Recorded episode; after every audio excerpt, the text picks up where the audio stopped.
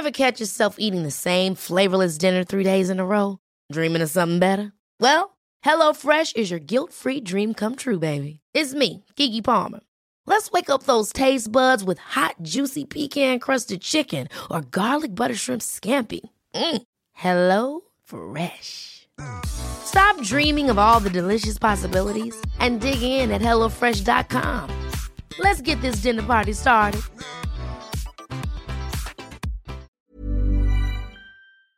Heraldo Radio, la H que sí suena y ahora también se escucha. Inicia las noticias de la tarde con Jesús Martín Mendoza en Heraldo Radio.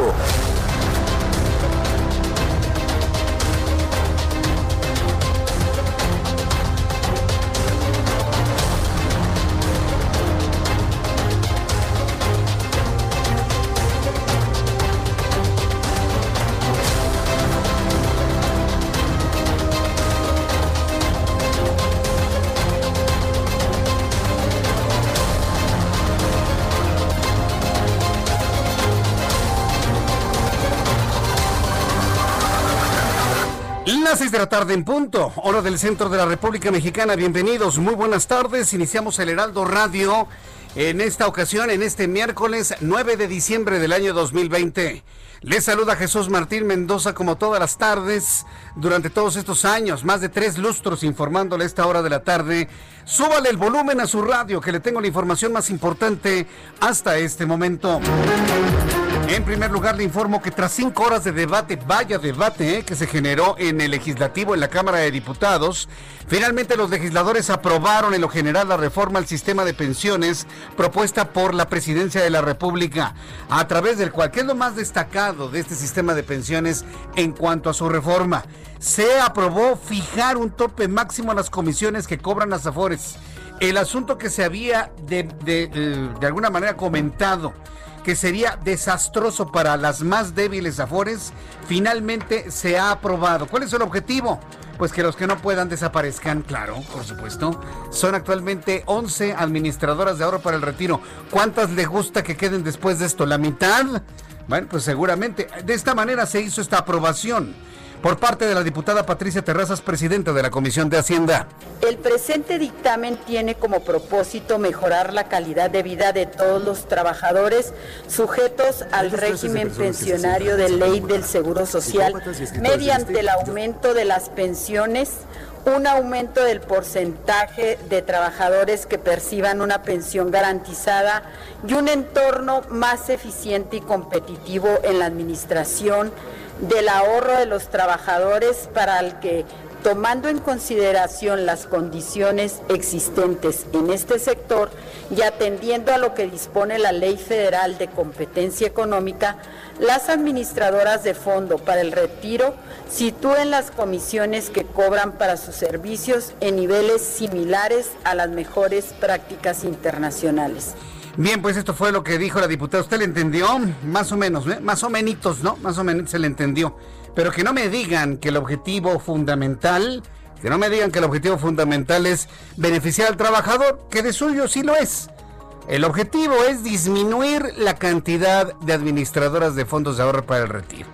Entonces usted esté muy pendiente. Si usted está en una Afore que tiene altas comisiones y luego se las van a bajar, lo más probable es que sucumban ante la imposibilidad de seguir operando. ¿eh? Y esto lo vamos a ver en el tiempo, lo vamos a ver en los años.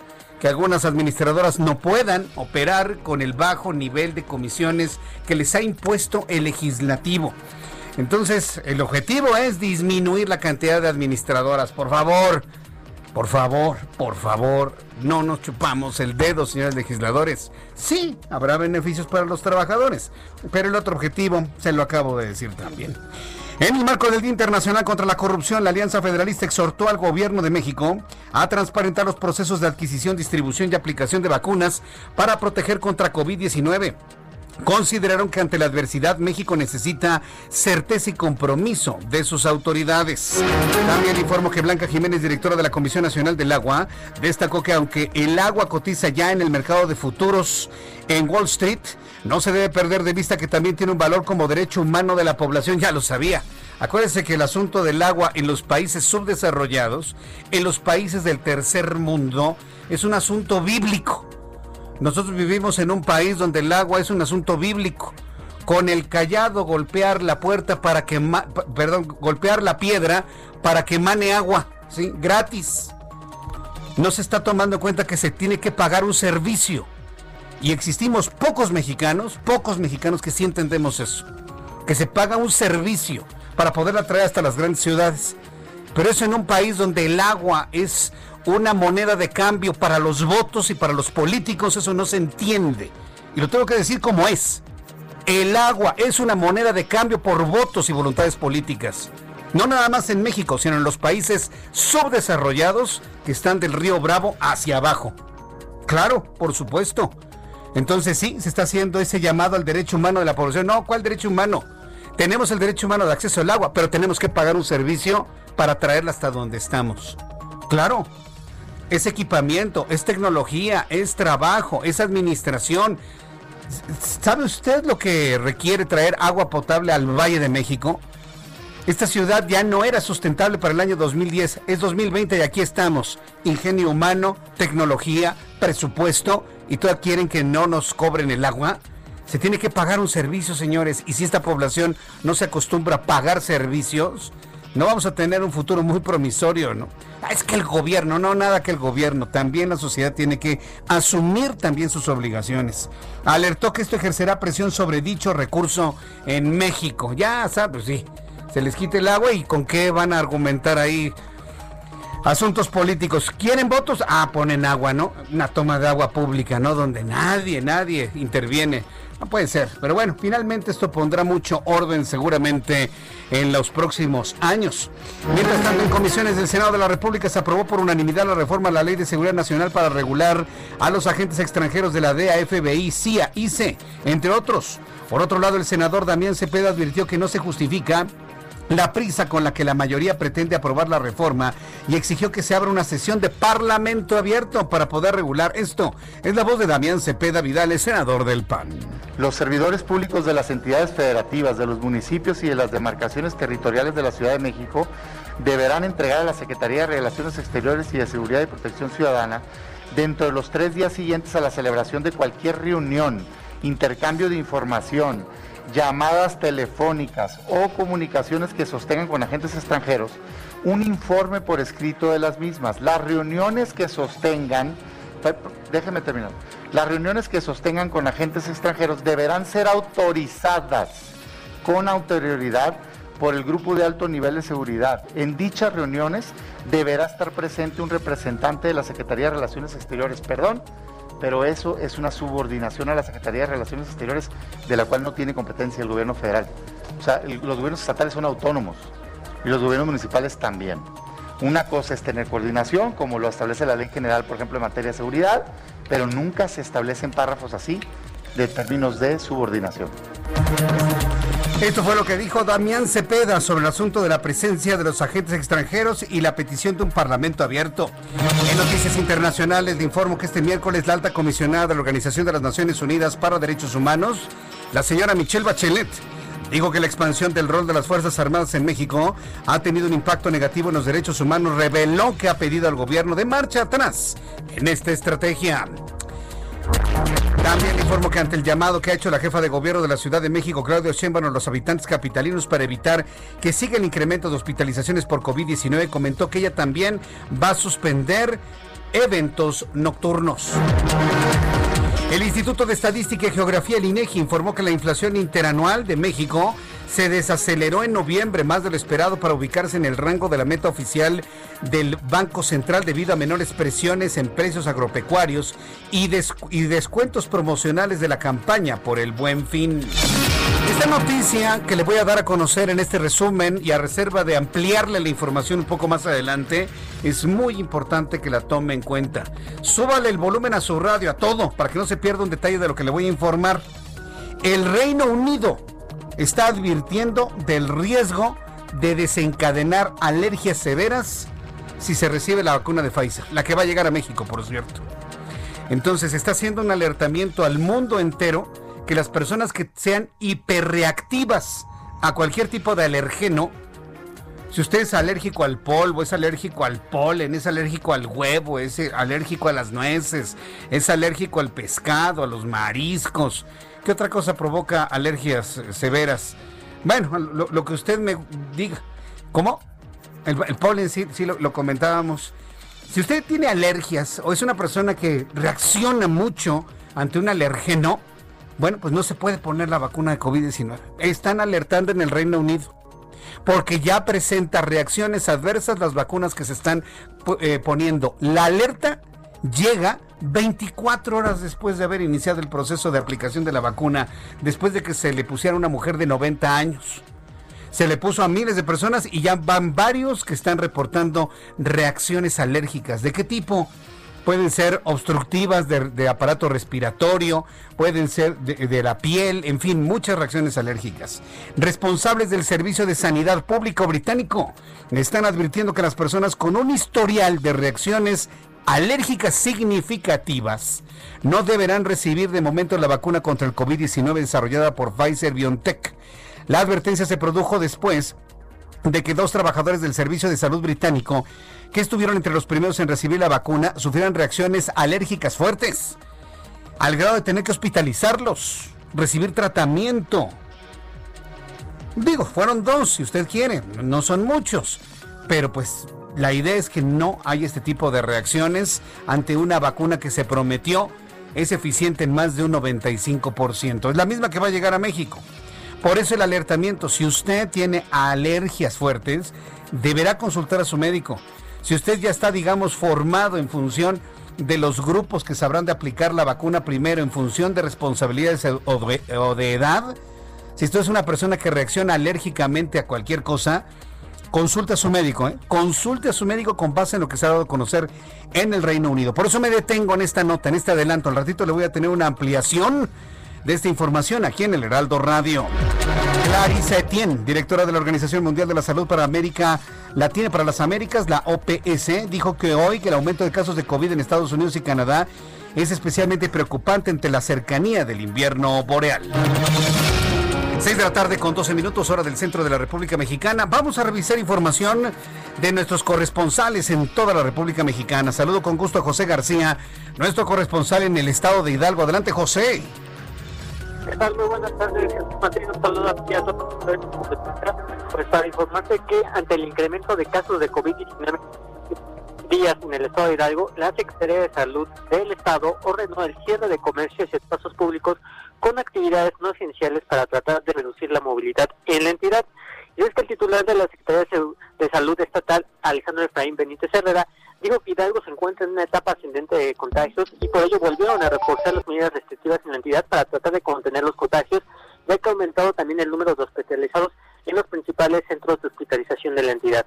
El funcionario también señaló que el elevado número de contagios representa un riesgo ascendente de saturación de los hospitales y deberán estar cerrados los bares, antros, cantinas, canchas de fútbol, gimnasios, cines, salones de eventos, entre muchos otros que realicen actividades consideradas como no esenciales.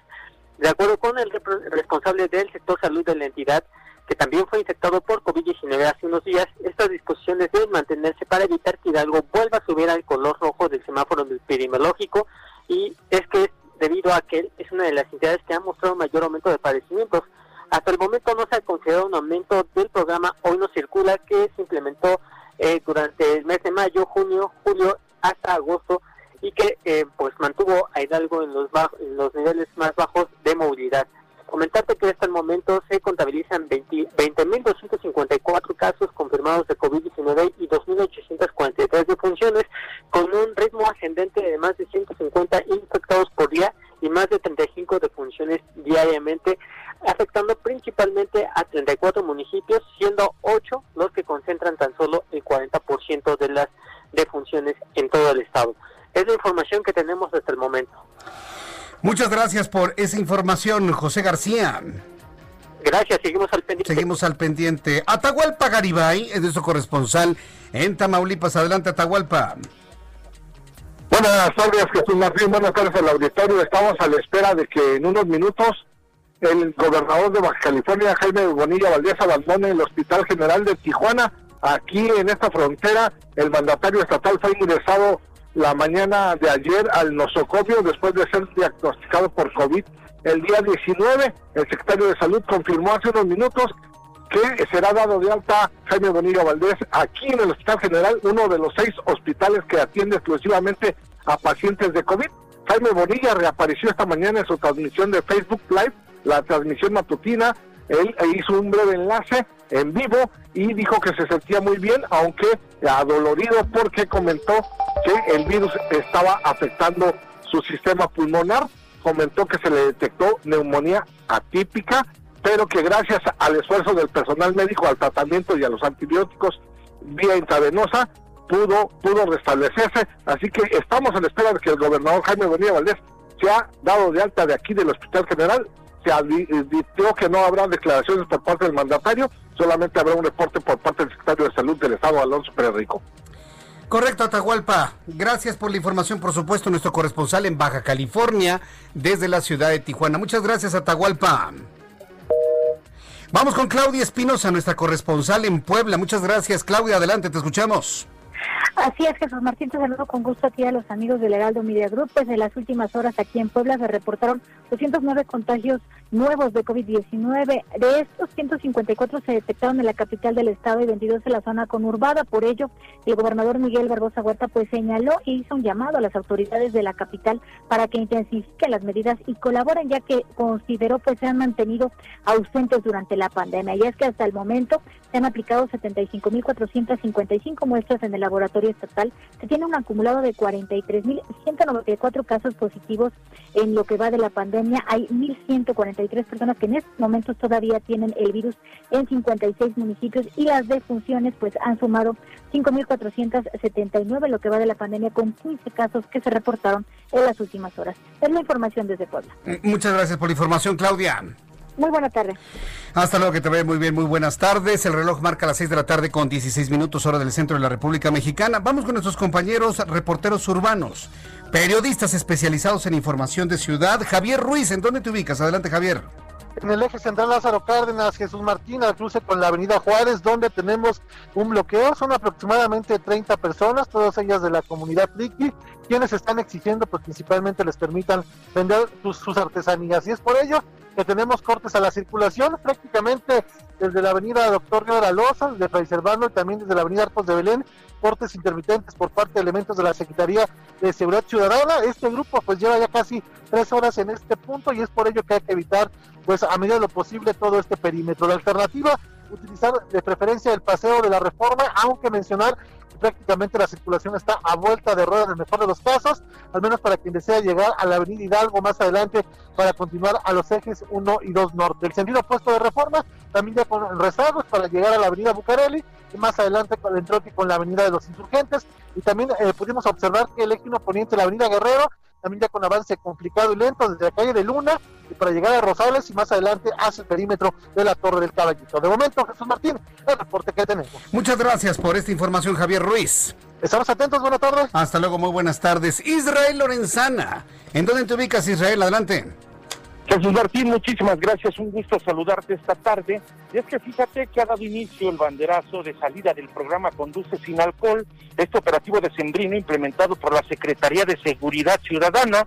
Y es que aquí en la glorieta de Cibeles, el subsecretario de Participación Ciudadana y Prevención del Delito, Pablo Vázquez Camacho, puso en marcha este operativo, el cual va a operar las 24 horas del día y será pues puntos itinerantes. El operativo estará hasta pues la primera quincena de enero. Las actividades de este programa Conduce sin alcohol Jesús Martín serán diario y participarán la Secretaría de Movilidad, la Subsecretaría de Tránsito, además de elementos de la Secretaría de Seguridad Ciudadana. En este operativo de Sembrino Conduce sin alcohol participan más de 100 elementos policíacos distribuidos en diferentes puntos de revisión, Jesús Martín. También hemos checado en materia vehicular parte de la avenida de los insurgentes. En términos generales, a partir de viaducto y con dirección hacia la glorieta del mismo nombre, la circulación aceptable. Aún así, hay que anticipar su paso por varios minutos. Jesús Martín, la información que te tengo. Muchas gracias, Israel Lorenzana. Hasta luego. Hasta luego, que te vaya muy bien. A 6 de la tarde con 17 minutos, hora del centro de la República Mexicana. La temperatura en este momento 20 grados en la capital del país. Pues eh, vamos a revisar qué es lo que sucedía un día como hoy, 9 de diciembre, en México, el mundo y la historia con Abraham Arriola. Amigos, bienvenidos. Esto es un día como hoy en la historia. 9 de diciembre. 1531, en el Cerro del Tepeyac, el indígena Juan Diego afirma que se le apareció la Virgen de Guadalupe. 1860, el general conservador Miguel Miramón venció en Toluca al general liberal Felipe Berrios Zaval. 1905, nace Emilio Carranza en Ramos Arizpe, Coahuila. Fue un intrépido e ingenioso aviador militar. 2012, en Iturbide, México, ocurre el accidente del Learjet, en el que fallece la cantante estadounidense Jenny Rivera. Además, hoy es el Día Internacional contra la Corrupción. También es el Día Internacional para la conmemoración y dignificación de las víctimas del crimen de genocidio y para la prevención de ese crimen. También es el Día Internacional de la Dignidad de las Niñas, Niños y Adolescentes Trabajadores. Amigos, esto fue un día como hoy en la historia. Gracias. De nada, Abraham Arriola, muchas gracias por recordarnos lo que debemos saber de un día como hoy, 9 de diciembre, en el tiempo, en la vida, en la historia, en el mundo. Bueno, antes de, de, continuar, quiero informarle que ayer se conoció de la muerte del chef Yuri de Gortari uno de los, eh, de los chefs más importantes de nuestro país, falleció ayer, joven, relativamente joven. Y bueno, pues esto ha generado toda un, una serie de comentarios muy dolorosos por la muerte de tan importante chef, de tan importante hombre de la, de la, comida mexicana. Eh, nuestros compañeros y amigos de Gastrolab, a través de su página de internet, a través de su, de del suplemento del Heraldo de México, de su sección en el Heraldo de México, en sus programas de radio y televisión, han dado cuenta del fallecimiento de Yuri de Gortari. Y bueno, pues lo, lo han expresado de esta manera. Descanse en paz, Yuri de Gortari, 1951-2020. La familia Gastrolab lamenta esta irreparable pérdida para la gastronomía mexicana. Y esta es la esquela de Gastrolab que bueno, se ha publicado en nuestro periódico y que se ha publicado de manera oportuna en las redes sociales. Ahí lo está viendo, se lo estoy compartiendo a través de nuestra transmisión a través de YouTube, en el canal Jesús Martín MX. A mucha gente le caía muy bien, era un hombre extraordinario. Mire, yo no tuve la oportunidad de conocerlo, pero me han platicado de la calidez del hombre, ¿no? Y de la calidad de su persona y de lo que preparaba con sus manos. Descansa en paz, Yuri de Gortari. Creo que es una enorme pérdida para nuestro país. Y sí, sí, sí, yo sé lo que usted está pensando. Vaya año, ¿eh? Este año 2020 se ha llevado a todo el mundo. De verdad que es un año este como para olvidarlo para siempre. El año que creíamos iba a ser el año por, por el juego de números, ¿no? El 2020, ¿no? 2-0, 2-0, ¿no? El gran año, el de las Olimpiadas y demás, resultó ser un año, de verdad se lo digo, para el olvido. ¿eh? Por todo, por todo lo que ha ocurrido. Bien, vamos a revisar las condiciones meteorológicas para las próximas horas. El Servicio Meteorológico Nacional nos da cuenta de las condiciones que habrán de prevalecer durante las próximas horas. Parece que el frío nos puede dar algo de tregua durante los próximos días. Parece. Tampoco vamos a confiarnos. Sin embargo, el Servicio Meteorológico Nacional habla de la tercera tormenta invernal, nuevo frente número 19 y un río atmosférico número 2. Con base en las imágenes y el pronóstico del tiempo, se informa que para esta noche y madrugada se prevé la aproximación de la tercera tormenta invernal de la temporada y el nuevo frente frío número 19 sobre el noroeste de México. Ambos interaccionarán con corriente en chorro polar y con el río atmosférico número 2, ocasionando lluvias con acumulados puntuales, así dice el informe meteorológico, de hasta 75 milímetros de precipitación en Baja California Sur, Sonora, Chihuahua Dice el meteorológico que la abundante entrada de humedad del Océano Pacífico genera lluvias con chubascos en Jalisco, Michoacán, Estado de México, Guerrero, Oaxaca y Chiapas. Bueno, si llueve en el Estado de México, va a llover en la capital del país. Eso es definitivo. Veremos si efectivamente es correcto este pronóstico. Para mañana, la tercera tormenta invernal y frente frío número 19 se desplazarán sobre el noreste, norte de México en interacción con una corriente en chorro y río atmosférico número 2, ocasionando lluvias y frío en Baja California Sur, Sonora, Chihuahua, Durango y Sinaloa. La tormenta invernal se desplaza hacia el sur de los Estados Unidos, alejándose del territorio nacional. Con estos elementos atmosféricos te doy a conocer el pronóstico del tiempo para el centro del país. Amigos que nos escuchan en la zona metropolitana del Valle de México, la temperatura en este momento es de 20 grados, oscila entre 18 y 20 grados dependiendo de la zona donde usted se encuentre. La temperatura mínima estará entre los 8 y 9 grados al amanecer de mañana y la máxima 25 grados Celsius.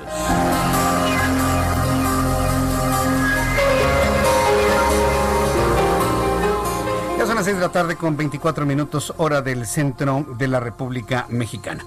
Voy a ir a los anuncios. Cuando regresemos de los anuncios hablaremos sobre el sistema de pensiones y la reforma del día de hoy y otras noticias, por supuesto. Le invito para que me escriba a través de mi cuenta de Twitter arroba Jesús Martín y a través del canal de YouTube Jesús Martín MX. Escuchas a Jesús Martín Mendoza con las noticias de la tarde por Heraldo Radio, una estación de Heraldo Media Group. Heraldo Radio, la HCL se comparte, se ve y ahora también se escucha.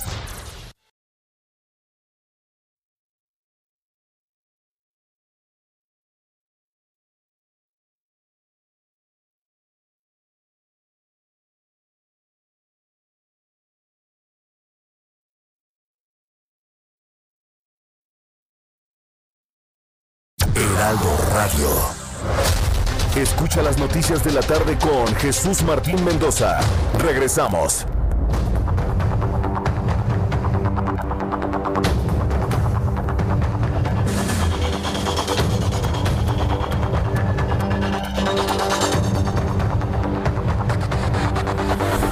Son las seis y media, las seis de la tarde con 30 minutos hora del centro de la República Mexicana. Eh, quiero adelantarle un aviso, quiero adelantarle un aviso, es muy importante esto, amigos jubilados del ISTE, está surgiendo esta información en este preciso instante, me parece que es muy importante que lo tomen en cuenta, a reserva de volverlo a mencionar al ratito y profundizar en ello.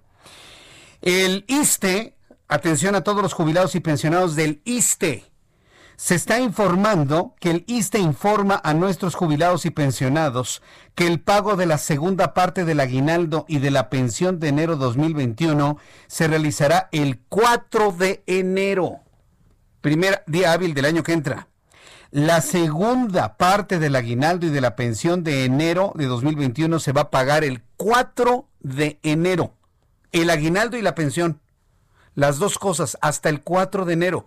Guarden dinero administrenlo bien, tengan ahorro, sepan ahorrar y si no, pues pregúntenle a los que saben. El instituto garantiza el pago de la pensión para 1.2 millones de jubilados y pensionados. Entonces, al ratito le voy a tener más información sobre esto que está dando a conocer el ISTE. Está informando a sus jubilados y pensionados que el pago del aguinaldo, la segunda parte del aguinaldo y la pensión se pagará hasta el 4 de enero, hasta el 4 de enero. Por eso yo le digo, hay que ahorrar, hay que guardar su dinero, hay que moverlo, manejarlo para que éste crezca. Y eso evidentemente se tiene que hacer, lo puede hacer usted evidentemente, pero con base en la cantidad de recursos que usted tenga, de patrimonio que usted tenga, sí vale la pena siempre consultar a un experto en la materia. Y para poder tomar buenas decisiones en ese sentido, es importante visualizar qué va a pasar con los mercados en México, en los Estados Unidos, en el año que entra, que influyen mucho ¿no? en los rendimientos que tenga usted de los ahorros de los cuales le estoy platicando. En la línea telefónica, Manuel Somoza. Me da mucho gusto saludar a Manuel Somoza, presidente de estrategias de Cibanco. Estimado Manuel, bienvenido. Muy buenas tardes. Jesús Martín, con el gusto de saludarte. Muchas gracias, Manuel Somoza. ¿Cómo pintan los mercados de México y Estados Unidos para el año 2021? ¿Cómo se visualiza la realidad de, los mercados, de las inversiones para el año que entra? ¿Cómo lo están viendo en Cibanco? Bueno, pues hay, hay muchos mercados, ¿no? Pero hay tres muy importantes. El mercado de intereses, o sea, el de tasas de cambios, el mercado de bolsa. Empezaría por primero diciendo que la economía de México, bueno, pues este año va a tener eh, un, un signo muy malo, se va a contraer alrededor del 9%, sin embargo, el año entrante empezará una recuperación que me parece que va a ser lenta y tampoco va a ser muy muy importante. Probablemente crezcamos 3, 3.3, 3.4% en un país que necesita mucho más crecimiento. En tanto que en Estados Unidos, este año la contracción va a ser apenas del 3.7 y para el tamaño de esa economía, el año entrante podrán crecer más o menos al orden del 4%. En materia de tasas de interés, yo creo que las inversiones en pesos, sobre todo las inversiones seguras, las inversiones en, en, papeles que son emitidos por el gobierno federal, van a ser atractivas a pesar de las bajas que ha sufrido la tasa de interés por disposiciones del Banco de México, pues siguen siendo de las más altas del mundo.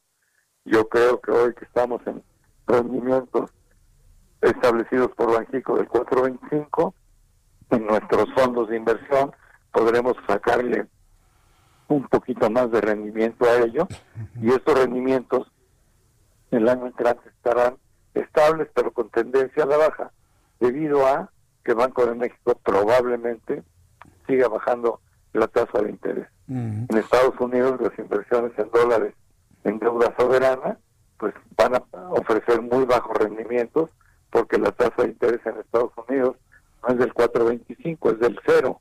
Y de esa manera creemos que se va a mantener prácticamente durante todo el año. O sea que las inversiones en dólares tienen que verse simplemente como una protección para el tema cambiario, más no van a generar intereses importantes vía el rendimiento intrínseco.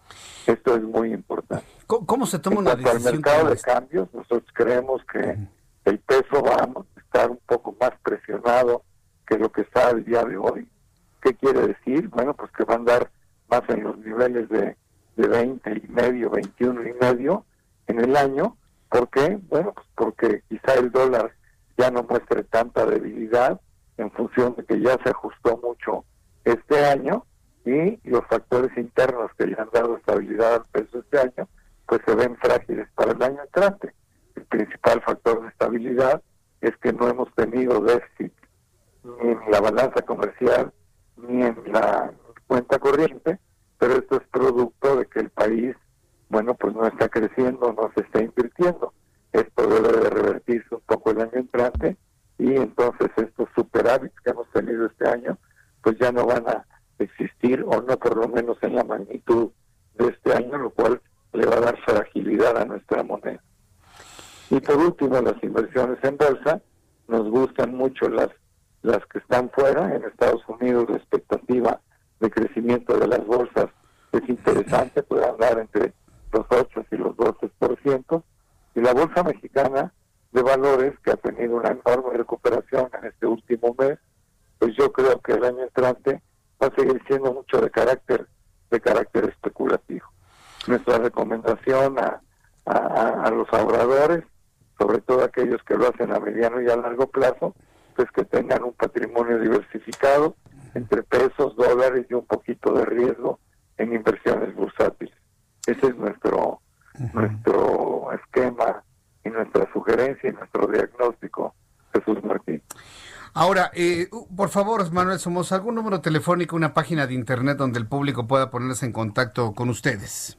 Pues sí, porque nosotros ya vendemos los fondos de inversión que manejamos a través de nuestras redes sucursales pero para mayor información que nos llamen al 55 11 00 15 86 y ahí les podemos dar una orientación precisa. 55 11 00 15 86. Muy bien, pues Manuel Somoza, ha sido un gusto el poder saludar a través de estos micrófonos eh, del Heraldo Radio. Muchas gracias, Manuel Somoza. Jesús Martín, estoy a tus órdenes y te mando un fuerte abrazo. Cualquier consulta, nos volvemos a poner en contacto. Gracias. Es Manuel Somoza, presidente de estrategias de Cibanco. 55 11 00 15 86. Márquele a Manuel Somoza, 55 11 00 15 86 por si usted tiene alguna duda, necesita alguna orientación desde el punto de vista patrimonial, pues eh, lo haga con toda, con toda confianza. Pero fíjese, fíjese lo interesante, lo importante de tener una asesoría. ¿Se dio cuenta de lo que nos comentó Manuel Somoza? En México, si usted hace una inversión, el máximo rendimiento al que puede aspirar es 4.25%, que es lo que actualmente está la tasa de referencia en México. Como ya se había comentado en nuestro programa de noticias, México es uno de los países que pagan la mejor tasa. En Estados Unidos, si usted invierte en dólares, en cualquier institución financiera, la tasa de interés es cero. Es decir, usted invierte un dólar en enero y le devuelven el mismo dólar en diciembre. Pero las seguridades de los mercados son distintas. Las seguridades de los mercados son distintas. Entonces usted tiene que tener en función de su patrimonio una recomendación de qué porcentaje puede invertir en México a 4.25 y qué porcentaje invierte en seguridad en los Estados Unidos a una tasa cero. Y eso evidentemente pues se los tiene que dar alguien que sabe, alguien que conoce y bueno, pues ahí está la recomendación del día de hoy. Son las 6 de la tarde con 39 minutos, las 6 de la tarde con 39 minutos hora del centro de la República Mexicana. Le invito para que nos vea a través de Twitter, a, a través de YouTube, perdón, en el canal Jesús Martín MX, canal Jesús Martín MX en YouTube. Ahí tenemos un chat en vivo y todos nuestros amigos me están enviando sus comentarios y opiniones. Agradezco mucho tu opinión, Jorge Beltrán. Gracias por, por tener esa confianza. Bien, vamos al asunto de las pensiones, ya que estábamos hablando de ahorros, ya que estamos hablando de patrimonio. Para mucha gente, su patrimonio es su ahorro, su ahorro que ha ido acumulando a lo largo de toda la vida y sobre todo cuando éste se encuentra en una administradora de fondos de ahorro para el retiro. Bueno, los grupos parlamentarios iniciaron un largo debate en lo particular con cientos de reservas de la oposición. Con 341 votos a favor y 13 en contra, seis abstenciones, el Pleno de la Cámara de Diputados aprobó en lo general la reforma al sistema de pensiones y de la operación de afores que propuso el presidente. Ya saben, ¿no? Que él propone y no propone. López Obrador le ordena a los morenistas. Y como son mayorías, hace lo que él dice.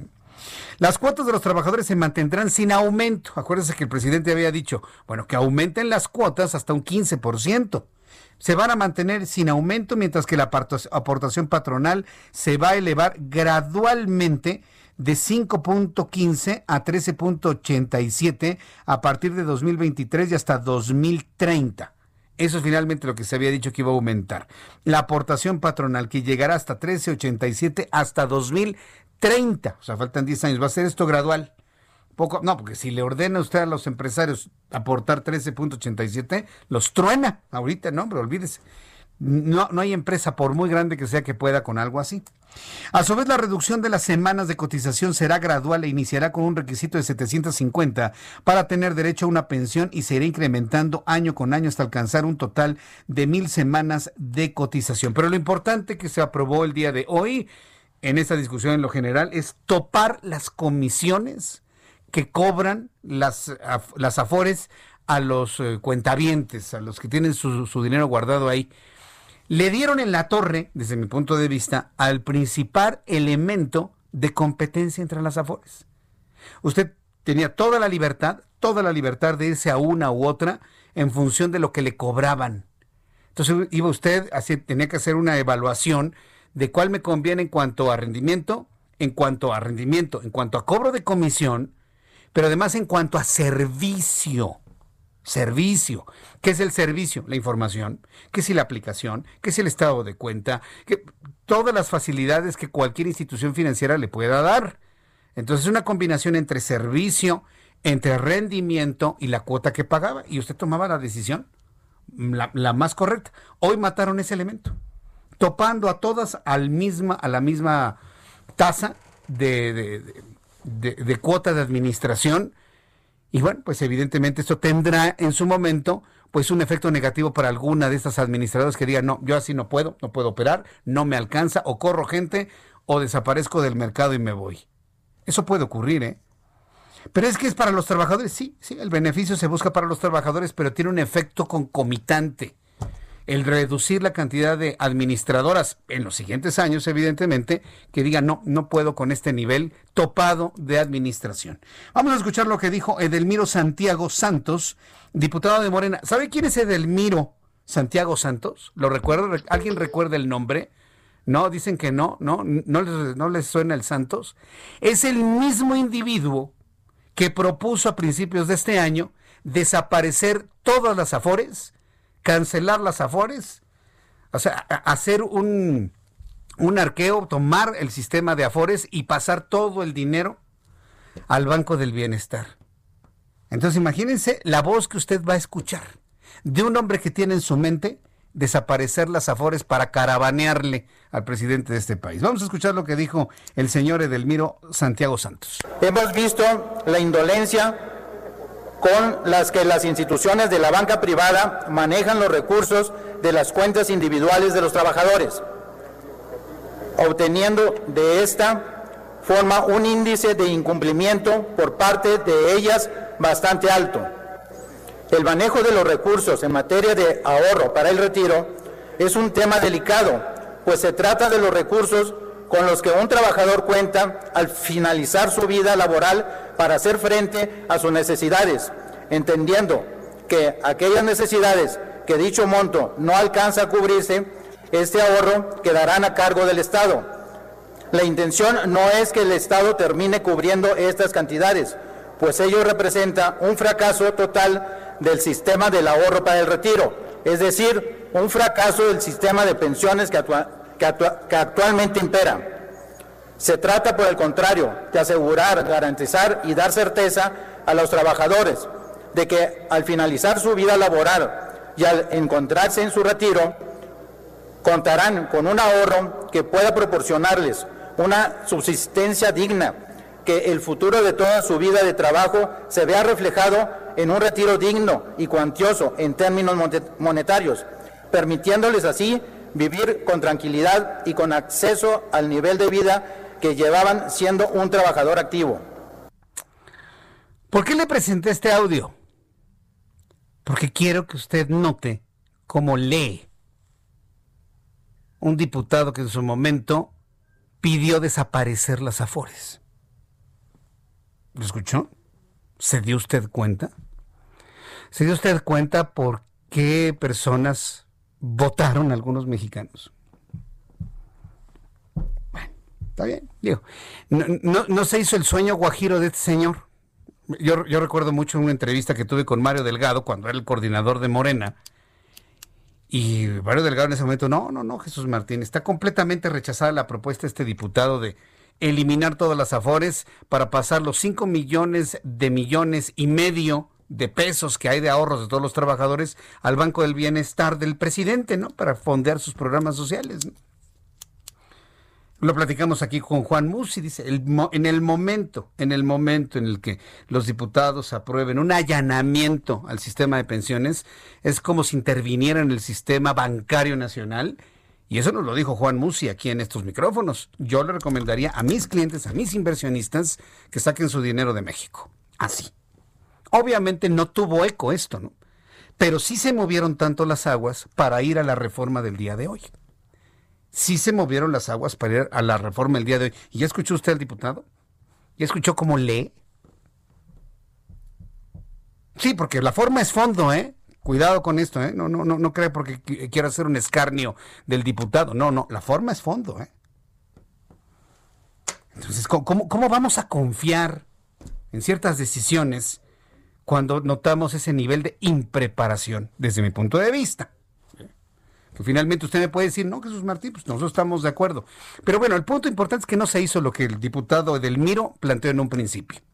Ahora vamos a estar muy atentos de las reacciones de las administradoras de fondos de ahorro para el retiro. Voy a buscar precisamente a, representantes de estas administradoras, a la Amafore, por ejemplo, que ya en su momento en una entrevista aquí en el Heraldo Radio nos dijo, si topan las comisiones, eliminan el elemento, el elemento fundamental de la libre competencia, número uno. Y en segundo, habrá administradoras que no puedan operar.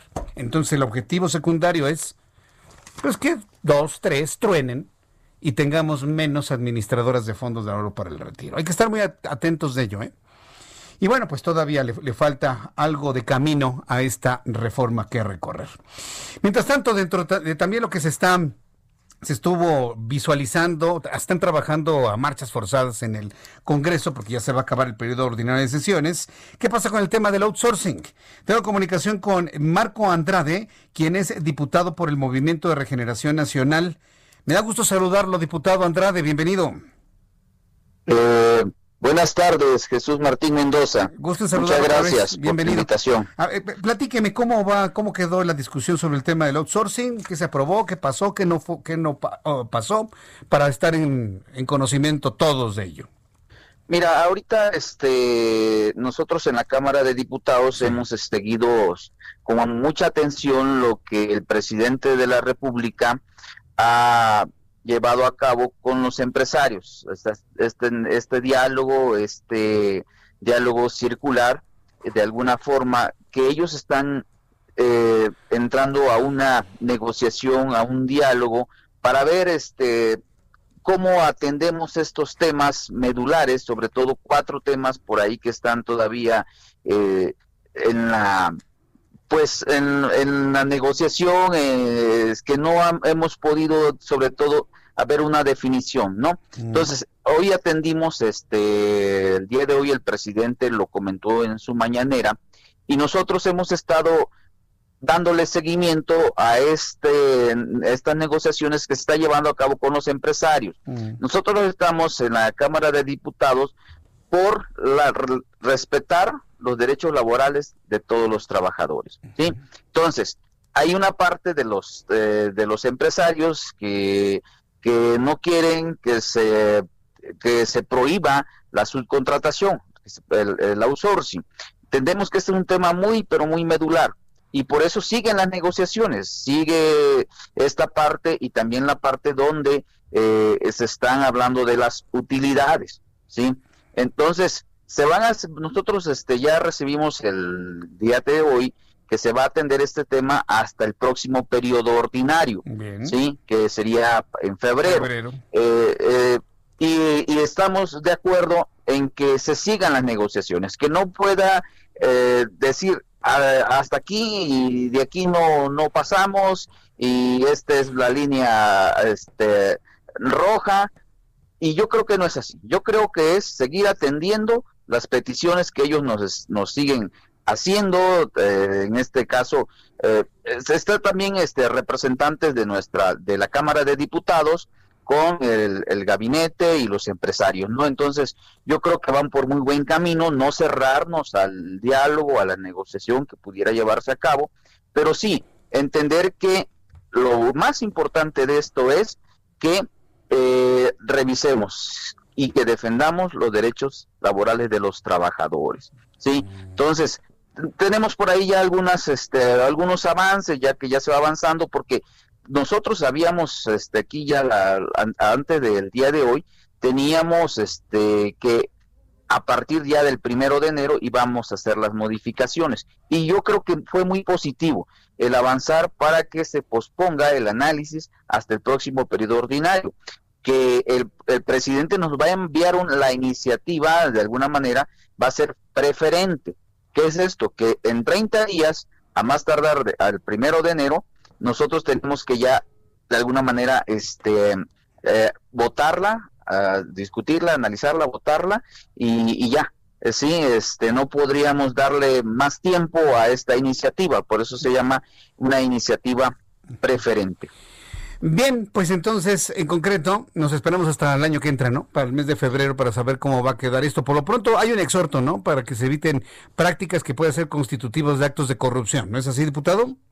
Sí, de hecho e, eso es lo más importante, que este, se está llegando a un acuerdo con los empresarios para que el abuso de la subcontratación de personal ya no se siga dando por ningún motivo. Así que ahorita las empresas van a iniciar eh, la regularización de sus nóminas a partir ya de, este acuerdo que se firmó para que este el primero de febrero que nosotros regresamos para el periodo ordinario mm, se revise cómo fue el avance sí es decir que los trabajadores no sean despedidos claro yo, que se les paguen sus aguinaldo le quiero plantear un asunto. A mí la parte que no en lo personal no me gusta de esos planteamientos es que se haga un planteamiento en donde la gente piense que todos los empresarios y todas las empresas son una bola de abusivos.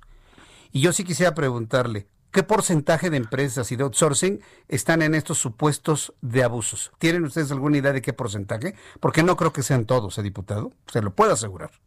Eh, mira, nosotros hemos este, hecho un análisis, este, se hizo una, por ahí un operativo, y hay 1.200 empresas con esquemas de subcontratación ilegal, ¿sí? Eh, eh, se está afectando directamente en sus prestaciones a 862.489 trabajadores. Entonces, es, no es un tema menor, es un tema que es, es este, muy complicado porque eh, imagínate, hay este, una evasión de impuestos tremenda mm. que eh, está llevándose a cabo ahorita. En estos momentos estamos reportando que hay 324 mil millones de pesos que están, este, no se han reportado al SAT y 21 mil millones de pesos al Seguro Social. Es una afectación tremenda a las arcas públicas, eh, a las finanzas y, pues nosotros tenemos que de alguna manera tratar ya el tema. Por eso nosotros aquí en la Cámara de Diputados estábamos que, que ya esto, pues ya, pues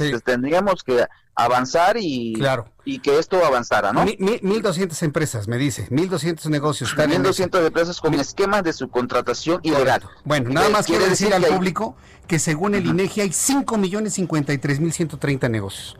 O sea, creo que el porcentaje es bajísimo como para calificar a todas las empresas de abusivas. Ese es mi punto. Ah, está, bien, que lo hagan, está bien que lo hagan, pero no califiquen a todas las empresas y empresarios así. Nos escuchan muchos empresarios y muchos no, no, sentirse agraviados ante ese señalamiento. No, lo que yo te comenté son eh, que en un operativo, es decir, para la revisión que se hizo, eh, no se revisaron el total un operativo que se hizo y ahí se detectaron estas 1.200 empresas con esquema de subcontratación ilegal. Vamos seguramente habrá más. Vamos a estar muy pendientes en febrero. Ajá, lo que sí quisiera que quedara recalcado este Jesús Martín, que tiene razón en esta parte de que no son el total de las empresas. sí, perfecto. hay empresas que están llevando a cabo bien sus actividades. Bien. Pero hay muchas también que están abusando de este esquema. Hay que revisarlas. Le agradezco mucho, diputado. Muchas gracias. Fuerte abrazo. Ok, hasta luego, Jesús. Escuchas a Jesús Martín Mendoza con las noticias de la tarde por Heraldo Radio, una estación de Heraldo Media Group. Heraldo Radio, la HCL se comparte, se ve y ahora también se escucha.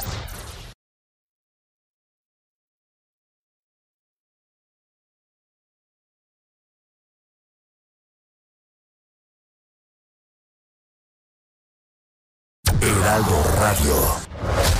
Escucha las noticias de la tarde con Jesús Martín Mendoza. Regresamos. ¿Qué tal amigos? Qué gusto saludarlos. La colaboración entre los distintos sectores de la sociedad mexicana ha sido y será fundamental para superar la pandemia y los efectos que ésta ha causado en el país. Sociedad civil, gobierno e iniciativa privada han ido trabajando en proyectos y sinergias para apoyar a México en este contexto. La industria mexicana de Coca-Cola, integrada por Fundación Coca-Cola y el sistema embotellador, es uno de esos actores importantes de la sociedad que ha impulsado diversas iniciativas para superar los efectos que el COVID-19 ha tenido en la sociedad. Un dato que refleja este apoyo es que desde el inicio de la pandemia, la industria mexicana de Coca-Cola, junto con su fundación, ha otorgado apoyos a más de 345 hospitales que han atendido a mexicanos durante estos meses de crisis sanitaria. También se apoyó a comunidades en todo el país con proyectos de recuperación económica y social y ayuda humanitaria. Durante este año han beneficiado a más de 4 millones de personas en 300 ciudades y comunidades en todos los estados de la República. Pero como ya dijimos, esto se ha logrado gracias a la colaboración y sinergia entre distintos actores. Fundación IMSS, Direct Relief, la Cruz Roja Mexicana, ProMujer, Cáritas, Comunalia, entre otros, han sido algunos de estos aliados clave de la industria mexicana de Coca-Cola para ir brindando apoyo a cientos de comunidades alrededor del país. En palabras de Joan Prats, vicepresidente de Asuntos Corporativos de Coca-Cola México, esta colaboración con los distintos aliados ha sido una de las mayores satisfacciones con las que se han encontrado a lo largo del año. Estamos agradecidos con cada uno de ellos por trabajar con nosotros para apoyar a nuestra sociedad a enfrentar esta crisis y hacer la diferencia. Hicimos esto juntos. Gracias.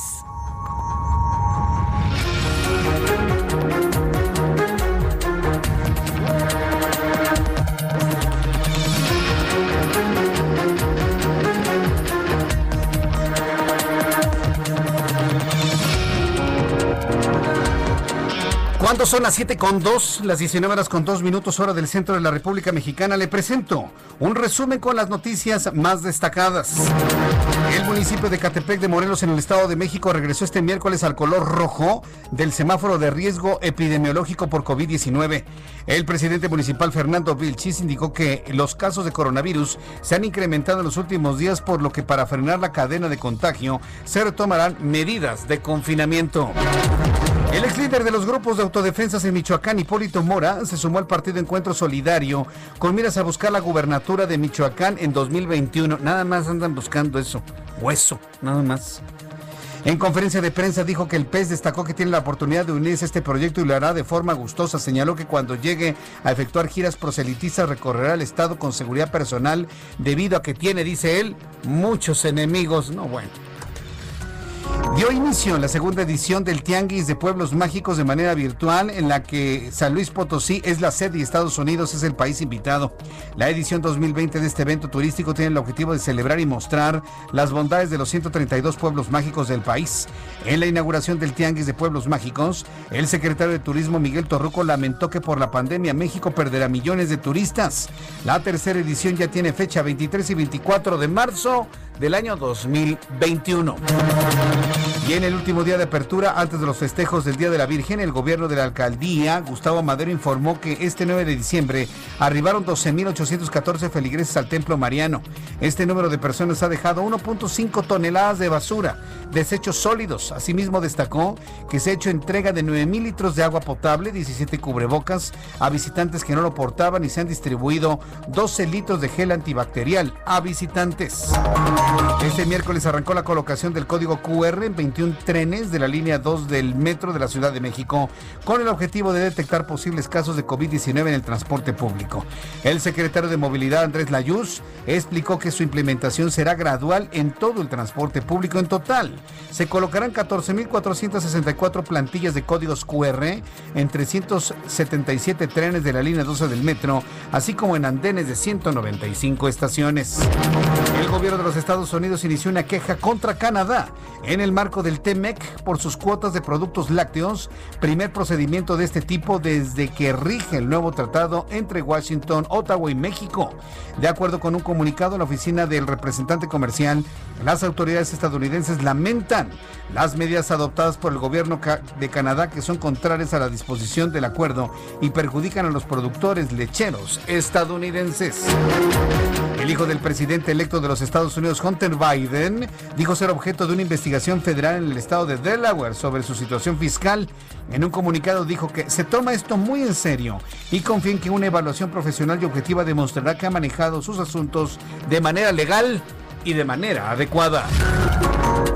Son las noticias en resumen. Le invito para que siga con nosotros. Le saluda Jesús Martín Mendoza.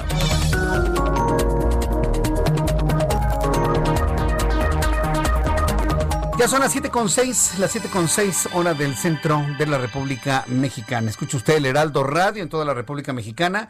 Yo soy Jesús Martín Mendoza que le acompaña con toda la información a esta hora de la tarde y de la noche. Vamos con nuestros compañeros reporteros urbanos, periodistas especializados en información de ciudad. Javier Ruiz, ¿en dónde te ubicas, Javier? Adelante. En la avenida Chapultepec, Jesús Martín, donde todavía tenemos problemas viales, al menos para quien se desplaza de la estación del metro Sevilla y esto en dirección hacia la glorieta de los insurgentes, más adelante para continuar hacia el eje poniente de la avenida Cuauhtémoc. La avenida Cuauhtémoc también con contratiempos viales, al menos para quien deja atrás la avenida Bucareli, y esto en dirección hacia el eje 3 sur, la avenida Baja California, más adelante para continuar al viaducto Miguel Alemán, y el viaducto realmente es un estacionamiento desde la avenida Revolución, la circulación complicada y lenta, para quien desea llegar a la calzada de Tlalpan, más adelante para continuar hacia la zona oriente de la Ciudad de México. No está de más utilizar como alternativa el eje 4 Sur, la avenida Xola, el avance es mucho más aceptable. De momento, Jesús Martín, el reporte que tenemos. Javier Ruiz, muchas gracias por la información. Estamos atentos, buenas noches. Saludo Israel Lorenzana con más información. Adelante, Israel. Jesús Martín, muchísimas gracias. Nosotros tenemos información de la zona del circuito interior. Hemos hecho un importante recorrido a partir de la zona de la raza y con dirección hacia la avenida Oceanía. Hay algunos asentamientos en carriles centrales y también en laterales, maniobras de ascenso y descenso del transporte público. Hay que utilizar como alternativa el eje 3 norte a partir de la calzada Vallejo y con dirección hacia la zona de Aragón. El sentido opuesto para quien viene del aeropuerto, Boulevard Puerto Aéreo, La circulación en términos generales es aceptable, algunos asentamientos a la altura de Eduardo Molina y también más adelante en la calzada de Guadalupe y la calzada de los Misterios, pero nada para pensar en abandonar esta arteria, ya que superando estos puntos la circulación mejora para nuestros amigos que se incorporan con dirección hacia la avenida de los insurgentes. Jesús Martín, la información que te tengo. Muchas gracias por la información, Israel Lorenzana. Hasta luego. Hasta luego, que te vea muy bien. Cuando son las 7.7, las 7.7 de la noche, hora del centro de la República Mexicana, mañana quiero invitar mañana a nuestros amigos que nos escuchan en el Heraldo Radio a que mañana nos vean en el Heraldo Televisión. Les recuerdo que yo estoy en televisión también. De 2 a 3 de la tarde en el canal 10 de su televisión en el Valle de México. Canal 10 de su televisión en televisión abierta, es el canal 10.1 en todo el Valle de México. Yo le invito para que no se pierda nuestro programa de noticias en televisión, en el Heraldo Televisión. Mañana voy a presentar, vamos a presentar, y digo vamos porque es todo este equipo de, de profesionales de la información, vamos a presentar un reportaje especial en el Heraldo Televisión sobre la situación de Dentimex. Seguramente alguien lo recuerda. Varias personas a través de nuestras formas de contacto nos han preguntado que qué sabemos de Dentimex, que si sabemos qué ocurrió, algunas personas defraudadas, que pagaron servicio por adelantado. Estas personas se fueron, abandonaron instalaciones, abandonaron instalaciones, abandonaron mobiliarios, equipo especializado. Bueno, tomaron su, su pluma y se fueron, dejando en el olvido a miles de personas con servicios dentales programados y pues ¿cuál? Juan, se fueron. Y evidentemente están ante una situación de fraude, porque les cobraron por adelantado los servicios y pues ahora no hay quien les brinde esos no, ni los van a tener. ¿sí? Y acuérdense que los servicios dentales son, son caros, ¿eh? Pueden ir de unos cuantos cientos de pesos o algunos cuantos miles de pesos para una, le iba a decir amalgama, ¿no? Una resinita una limpieza, hasta prótesis, prótesis, eh, frenos, este, retenedores, es decir, todo este tipo de asuntos que ven los dentistas, cuyos eh, montos pueden llegar y superar los 50 mil, 60 mil, hasta más de 100 mil pesos un tratamiento. Entonces, no es cualquier cosa. Mañana mi compañera Gloria Piña, periodista del Heraldo Media Group, presentará toda una investigación que hizo sobre el tema de Entimex y sobre todo qué opciones van a tener los usuarios o los defraudados de este caso. ¿Sabe qué me recuerda el tema de Dentimex? ¿Se acuerda usted de Publi 13? ¿Te acuerdas de Publi 13, Orlando? Publi 13 era una empresa, fíjese, era una empresa que prometía que si eh, que prácticamente le regalaban a usted un coche, ¿sí? si ponía publicidad. Imagínese si hubiese florecido esa idea, ¿no? Todos los autos en la ciudad tendrían publicidad de pastas dentales, de, de, pastas para comer, de papel de baño, de colchones, de, de detergentes, de, lo que usted guste y mande, ¿no? Evidentemente la idea no floreció, la idea no funcionó. Pero ¿qué le prometía, no? Que si usted con una pequeña inversión le entraba, se iba a hacer de un coche con publicidad. Y un, un, automóvil que en ese entonces costaba cerca de los 100 mil pesos, o ya los autos andan sobre 300, 400 mil pesos, en ese entonces eran 100 mil, 90 mil pesos, con una inversión de 10 mil pesos, 15 mil pesos, 30 mil pesos, se hacía de un coche nuevo con publicidad. ¿Sabe cuánta gente le entró eso? Miles de personas. Y una vez que habían puesto la lana en la mesa, los dueños se, pelaron y dejaron abandonado todo, ¿eh? dejaron abandonado todo. Hasta un edificio que supuestamente era de esa empresa que estaba en Avenida Coautemoc y Miguel Laurent en la Colonia del Valle. Recuerdo el caso. Entonces, esto de Dentimex me lo recuerda mucho, ¿no? Porque es un, una empresa que cobra, pide por adelantado y se pela.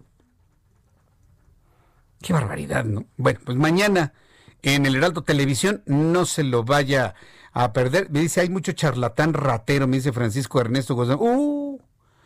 Hay una cantidad de rateros. ¿Sabe también de servicios financieros? En servicios supuestamente de préstamos y le piden adelantado y que el pago de una fianza. Bueno, usted necesita 50 mil pesos, le piden para tenerlos como 11 mil, ahí anda pidiendo prestados por todos lados el dinero, aquí están y se pelan, se cambian de oficinas. Y ese asunto no está regulado todavía en México. Y, y, y todavía lo hay. Bien, cuando son las 7 con 12, las 19 horas con 12 minutos hora del centro de la República Mexicana, vamos a presentarle la siguiente información con Andrea Merlos, nuestra editora general del Heraldo de México. Mi querida Andrea, me da mucho gusto saludarte y gracias por estar en contacto con nosotros en este miércoles. Hola Jesús Martín, buenas tardes a ti, a todo tu auditorio, un gusto poder eh, saludarte hoy. ¿De qué nos vas a platicar hoy, Andrea? Jesús Martín, pues quiero profundizar un poco con tu auditorio, contigo, este, lo mismo que estamos haciendo en las planas del Heraldo de México en su versión impresa, sobre este acuerdo que se firmó hoy entre el presidente y los empresarios para ir regulando el outsourcing, pero va un poquito más atrás, Jesús Martín, porque resulta que la reforma que presentó el presidente para eh, básicamente anular el outsourcing va enfocado, yo diría, y priorizaría dos cosas. Uno, la regulación de las plantillas laborales, que toda la gente que trabaja con alguna empresa, sea poquito tiempo o mucho, tenga todas las prestaciones de ley, tenga, digamos que, eh, el salario completo registrado en el IMSS, el Infonavit, este, todas tus prestaciones eh, naturales que hay en una buena empresa, pero también, Jesús Martín, que es lo que más ha hecho ruido que es por lo que muchas empresas ahorita están eh, pues tronándose los dedos es por regresar a esta obligatoriedad del reparto de utilidades. Entonces, ¿qué pasó? Pues que se abrieron algunas mesas de discusión, de debate entre los legisladores y los empresarios de distintas, eh, de distintos sectores y cámaras, porque sabemos que los empresarios se mueven en varios niveles. El CCE, que es el Consejo eh, Coordinador Empresarial, pues tiene a las empresas de mayor eh, ingresos, digamos, en miles de millones de pesos, le sigue la Coparmex, que tiene también miles de afiliados y que es una mediana empresa, algunas pequeñas, además de muchas cámaras que son de las eh, famosas MIPIMES.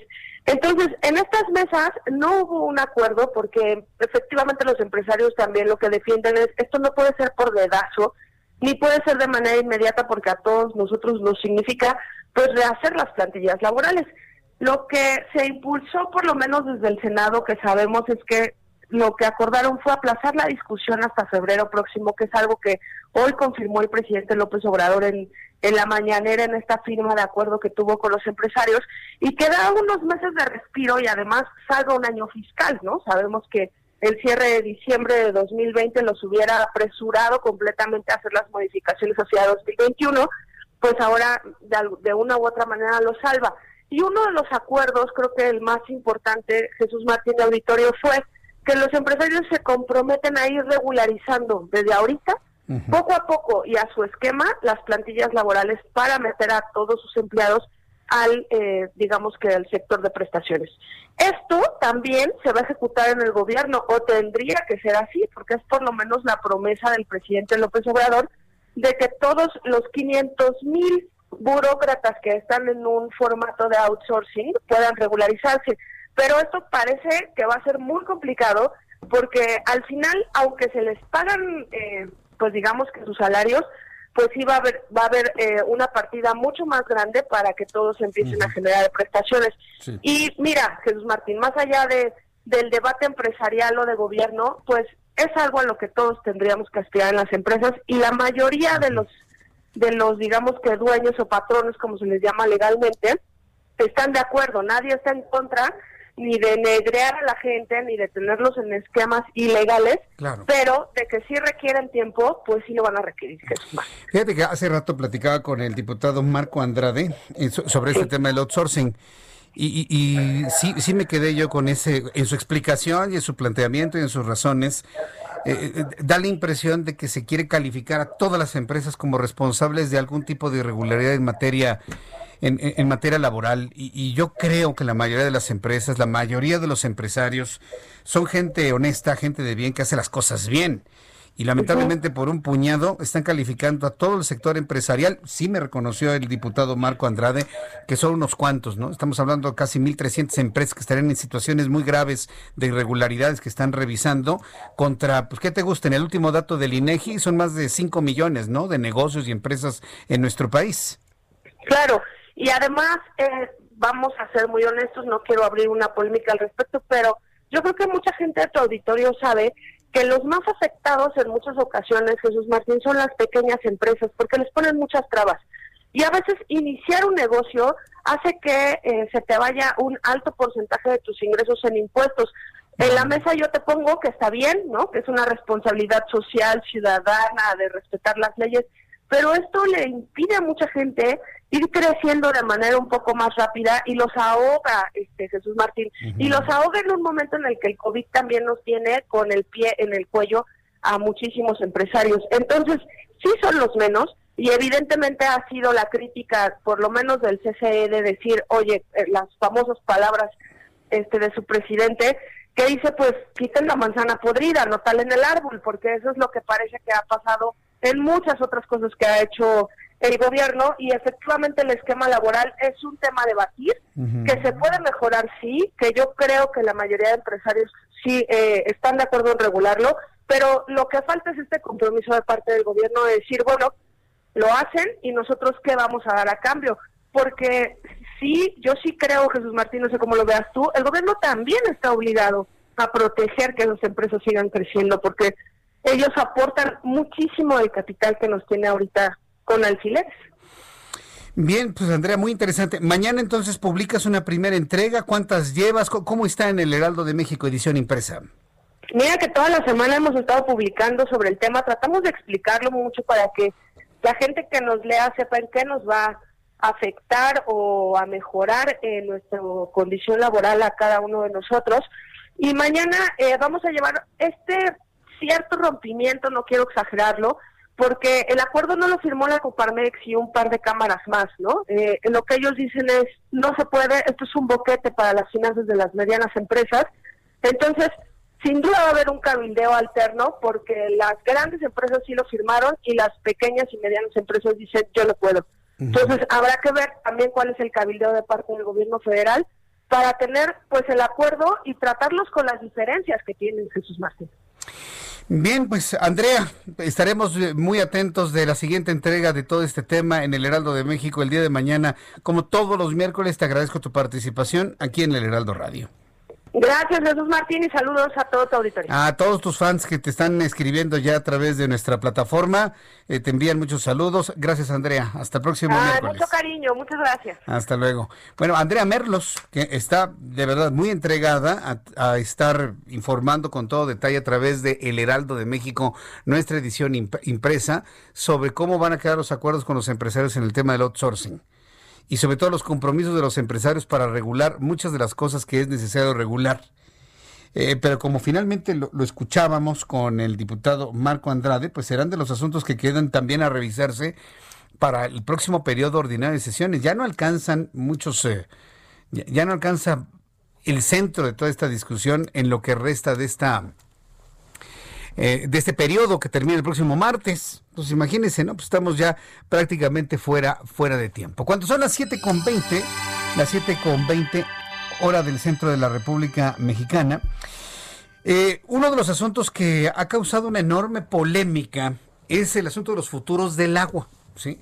Recuerde que bueno, si usted no es especialista, ni yo lo soy tampoco, en materia de, finanzas y de inversiones, pues entender una inversión a, a, futuro, es decir, usted invierte en un precio a futuro de un bien, ¿sí? de un del precio del oro, del petróleo, hay futuros de, de alimentos como es el maíz, el trigo, este, se ha incluido dentro de esto al agua potable el precio que pueda tener a futuro, usted pone una, inversión, puede ganar, puede usted perder a futuro.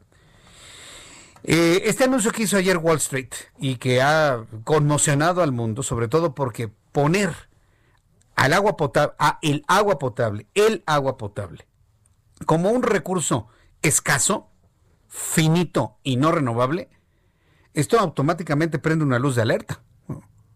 Porque entonces se considera un producto valioso, ¿por qué? Por su escasez. Como un producto valioso por su escasez. Y según las expectativas, el precio a futuro del agua potable podría superar al del petróleo en los próximos años. Entonces, todas esas eh, hipótesis que se han hecho desde tiempo inmemorial atrás, que algún día el mundo tendrá guerras por el agua, eso es verdad, ¿eh? eso es cierto que los ductos más cuidados en el mundo no van a ser los que transporten petróleo ni gas, sino los que transporten agua potable.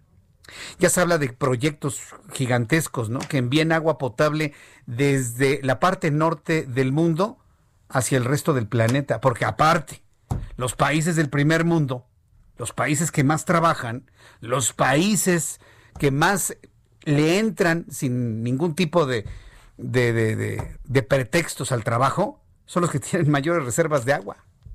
Canadá tiene unas reservas de agua impresionantes. ¿Sabe cuál es uno de los países con más reservas de agua potable en el mundo? ¿Sabe cuál? Estados Unidos. Y no por sus lagos, sino por agua de pozo, por, por agua en el subsuelo.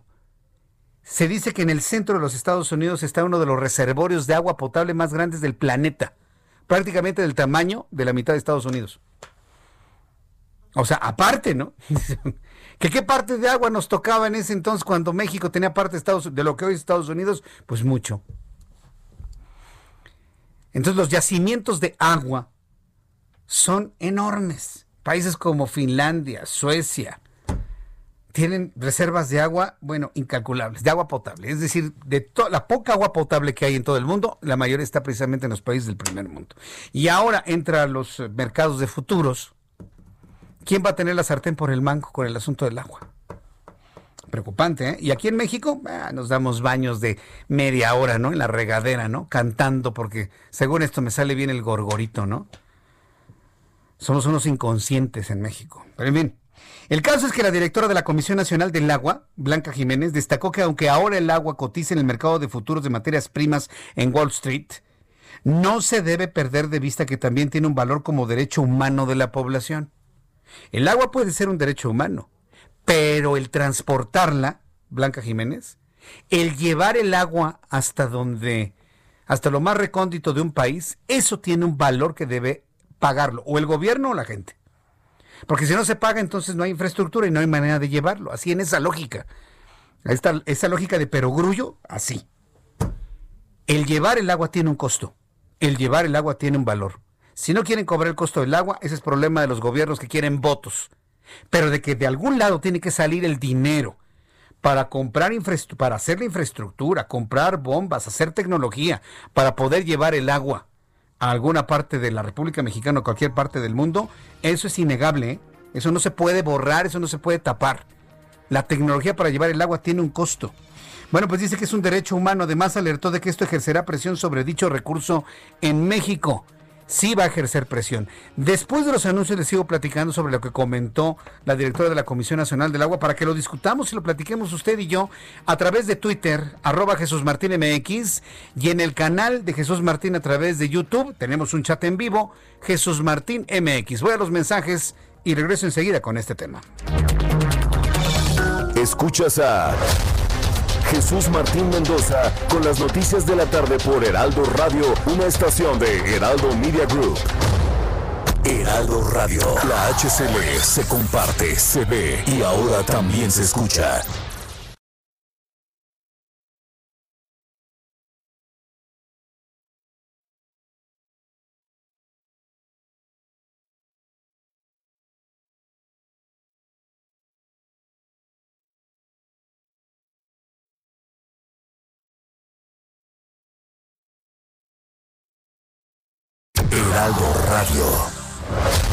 Escucha las noticias de la tarde con Jesús Martín Mendoza.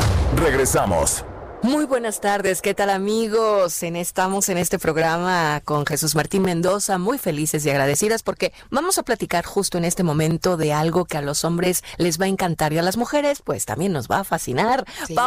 ya está lista aquí para hablarnos al respecto. Así es, pues hoy les voy a platicar de estos tratamientos para la potencia y el placer que han revolucionado los hábitos y también las relaciones amorosas en los últimos años, como la industria farmacéutica con productos pues mundialmente conocidos como las pastillas azules lograron brindar pues mayor vigor y potencia en un 28% en el mundo. Esta era la mejor tecnología que existía hasta hoy, porque hoy fue lanzado en el mercado mundial el suplemento alimenticio más top y que brinda el mismo resultado, pero con muchísimo más tiempo de duración en potencia, en placer y tiene la extrema ventaja de que usted que nos escucha no va a tener efectos colaterales de estos antiguos medicamentos, dolor de cabeza, hipertensión, infartos, olvídelo. Hoy el negro es el nuevo azul. Marque en este momento al 8 800 230 800 230 o ingrese a nuestra página cómpralo.tv porque hoy va a comprar un frasco de este novedoso, increíble tratamiento y se va a llevar otro completamente gratis. Además de que puede aprovechar esta gran promoción y darse muchas buenas noches de Navidad, Año Nuevo, lunes, martes, todos los días. O señora, usted también le puede dar un regalito a su marido para él y para usted. Hoy el negro es el nuevo azul. Quien ya ha experimentado este tratamiento jamás regresa al antiguo porque ya no va a tener resultados de cuatro horas, sino resultados que duran y duran para siempre. Muy Marque en este momento al 800 230 800 230 o visita cómpralo.tv porque en la compra de este frasco novedoso, de este tratamiento tan ganador, se lleva otro completamente gratis.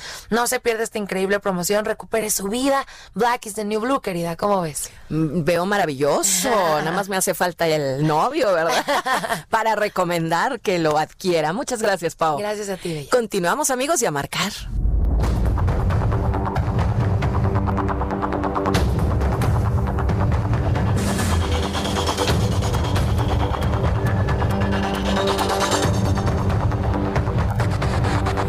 Ya son las 7.32, las 7.32 horas del centro de la República Mexicana. Continuamos con las noticias aquí en el Heraldo Radio. Continuamos con las noticias. Bueno, estábamos hablando de los futuros del agua. Estábamos hablando de los futuros del agua y de los comentarios que hizo la, la directora de la Comisión Nacional del Agua. Ella se llama Blanca Jiménez, quien está destacando que, bueno, pues sí está bien que ya entre el agua potable como una materia prima en Wall Street, pero que también es un derecho humano de la población. Además, alertó que esto va a ejercer presión sobre dicho recurso en México. A ver, la presión que se va a ejercer, ¿sí? Es, y que siempre se ha ejercido, es en el costo de distribución, transporte, distribución y entrega del agua, uso del agua. Y eso, señores, tenemos que pagarlo. En muchas partes del mundo dice, es que no se paga, el agua". claro, el agua no cuesta, pero lo que se cobra, porque en ningún lado es gratis al 100%, lo pagan los gobiernos, lo subsidian los gobiernos, es el costo de operación por transportarla. Pero seguimos pensando, y eso es un asunto mundial, ¿eh? tenemos el pensamiento mágico de que sigue siendo como, como bíblico, que le pegamos una piedra y sale el agua. Traer el agua hasta donde usted se encuentra es, un trabajo impresionante y costosísimo. Yo no entiendo por qué nos negamos en pagarles. Yo lo pago, nosotros lo pagamos, muchos mexicanos pagamos el servicio del agua. Y tenemos en la mente que se paga el servicio por traernos el agua hasta nuestras cisternas y ya nosotros ahí, como vecinos, nos encargamos de cuidarla. Pero eso tiene un costo. El traernos el agua tiene un costo. ¿O qué? ¿Ni eso queremos pagar? No, no, no, no, no podemos ser así, ¿eh? Como humanidad, de verdad. Agregó que sin duda el agua tiene valor, no solo precio. Aquí en el mercado de cotización estamos hablando de un precio y tiene sentido el precio cuando está en términos de actividad económica. Pero cuando estamos hablando de lo que es un derecho humano, ahí debemos hablar del valor del agua, dijo en conferencia por el fin de temporada de ciclones tropicales. En México y en otras partes de países subdesarrollados el agua tiene un valor político.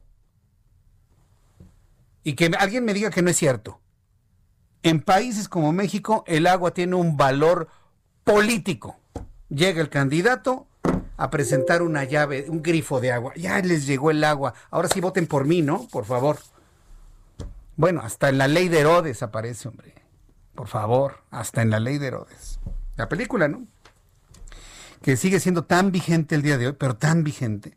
Entonces, si vamos a hablar de valores, seamos claros, ¿no? Valor del agua, valor de transportación, valor de como derecho humano, pero también tiene un valor político, que nadie puede decir que no sea cierto. Y bueno, pues hay asuntos que son, tienen valor político, ¿no? Para el proceso electoral y hay otros que no. Y fíjense, lo que me parece verdaderamente increíble es que algo no tenga un valor político, como por ejemplo es atender a los niños con cáncer. Yo sigo verdaderamente sorprendido de la ignominia, de- del no ver, de no presentarlo como un tema prioritario y de discusión urgente, que no se esté hablando en este momento de un periodo extraordinario de sesiones, así sea Navidad o Año Nuevo o al arranque del año, para poder legislar y se tenga en un momento dado los elementos necesarios para dotar a los niños con cáncer de su medicamento. La verdad a mí me, ha sorprendido mucho. Para seguir con ese tema, porque aquí en el Heraldo Radio no vamos a dejar, no vamos a soltar el tema de los niños con cáncer y sus papás, he invitado al doctor Porfirio Ramírez Mendoza, abogado de los padres de familia de niños con cáncer, a quien yo le agradezco mucho estos minutos de comunicación con el auditorio del Heraldo Radio. Eh, doctor Ramírez, abogado, me da mucho gusto saludarlo. Bienvenido. Gusto en saludarlo.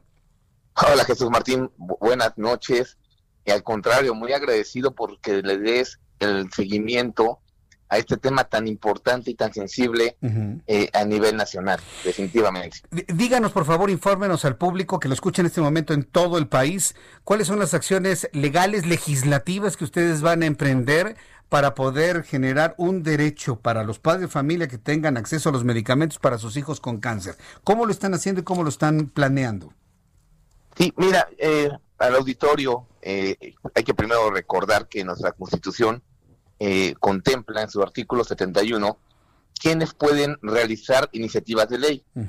Y desde luego, bueno, el presidente de la República, la Cámara Baja, que es la Cámara de Diputados, el Senado de la República y las legislaciones estatales son las que están facultadas para realizar, entre otros, iniciativas eh, para que se puedan reformar las leyes. Pero también fíjate que en su, en su fracción cuarta de este artículo 71, Jesús Martín, contempla que también los ciudadanos podemos eh, eh, realizar iniciativas de ley, siempre y cuando eh, juntemos, valga la expresión tan coloquial, pues la verdad, juntemos el 0.13% de firmas del padrón electoral vigente. Actualmente el padrón electoral vigente, este, el 0.13%, estamos hablando de 124 mil firmas más o menos, que es para que podamos nosotros como ciudadanos legitimarnos y llegar, a cualquiera de las dos cámaras, insisto, cualquiera de las dos, porque ahí no, no hay una distinción, y realizar una iniciativa de ley. ¿Para qué? Para que precisamente en esa cámara donde presentemos esta iniciativa se pueda legislar y lo que buscamos es reformar la constitución política de los Estados Unidos mexicanos en su artículo cuarto. El artículo cuarto habla del derecho a la salud, pero yo siempre lo he referido, Jesús Martín, es un artículo, un derecho humano un tanto cuanto abstracto. Entonces lo que se busca es reformar eso así como las leyes secundarias, en específico cuáles, la Ley General de Salud, la Ley General de Derechos de Niñas, Niños y Adolescentes, así también como la Ley Federal Hacendaria. ¿Qué es lo que se busca? Que se le garantice a los niños con cáncer de este país que tengan sus medicamentos y su tratamiento. Para esto estamos, sí. sí, es que aquí quiero preguntar esto. ¿No está legislado este derecho para cualquier persona de tener acceso a su medicamento? Sí, claro, sí. Desgraciadamente, luego las legislaciones, y yo lo acabo de referir, la constitución, son un tanto cuanto abstractas. ¿Qué es abstracto? Pues ambiguas. Entonces, lo que buscamos es precisamente que sean eh, eh, eh, categóricas para que precisamente cualquier autoridad en sus tres órdenes de gobierno puedan darle ese derecho a la salud a los niños, porque hay una realidad, y siempre te lo, he comentado y te reitero el agradecimiento por tu espacio, que le des seguimiento a este tema, hay un desabasto impresionante. Hay un desabasto impresionante. Hoy hablaba yo con el papá que también encabeza este movimiento, ya que yo solo soy el abogado, por llamarlo así, el que lo representa jurídicamente y que le va a dar el tinte jurídico a esto, y los niños están muriendo. Es una realidad y no hay medicamentos. Entonces lo que buscamos eh, en, cuanto a tu pregunta es reformar las leyes para que se le obligue al Estado, y insisto, en sus tres zonas de gobierno, eh, eh, suministren el medicamento y no estemos promoviendo amparos y amparos y amparos y no no nos den el medicamento hasta que llegue el amparo, ¿no? Hasta que llegue el amparo y una autoridad federal jurisdiccional los obligue. O sea, si está, si está legislado, claro, ¿no? Sería eh, de mi parte eh, negativo decir que no, no, claro. Si tú ves el artículo cuarto, sí, tienen derecho a la salud todos los mexicanos, pero se trata que sea específico, que le demos un tratamiento especial a los niños con cáncer. O sea, que, que el artículo cuarto diga, y específicamente o con mayor razón, para hacer términos ordinarios, a los niños que padecen cáncer. ¿Por qué? porque son vulnerables, Jesús Martín. Y la vulnerabilidad, la vulnerabilidad que me refiero, no me refiero a un término eh, que, que, lo busquemos en un diccionario, no, una vulnerabilidad que se maneja a nivel internacional. Son vulnerables, ¿por qué? Porque con esa enfermedad tienen menos posibilidades que cualquier otro ser humano normal que goza de salud, porque tienen su futuro incierto. Y si no tienen salud, no tienen eso, pues o sea, no, no, no, juegan un papel de desprotección muy fuerte.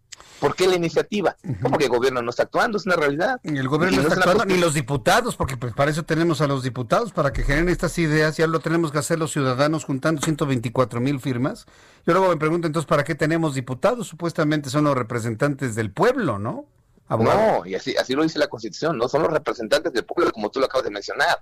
El tema es... si no lo hacen... Que, es que el tema es que no lo hacen porque, porque a lo mejor obedece a, a cuestiones de, de, de, de apoyos a, a, quien se deben, a cuestiones políticas, de partido, cuando por encima de cualquier otro derecho está la vida, la vida y la salud.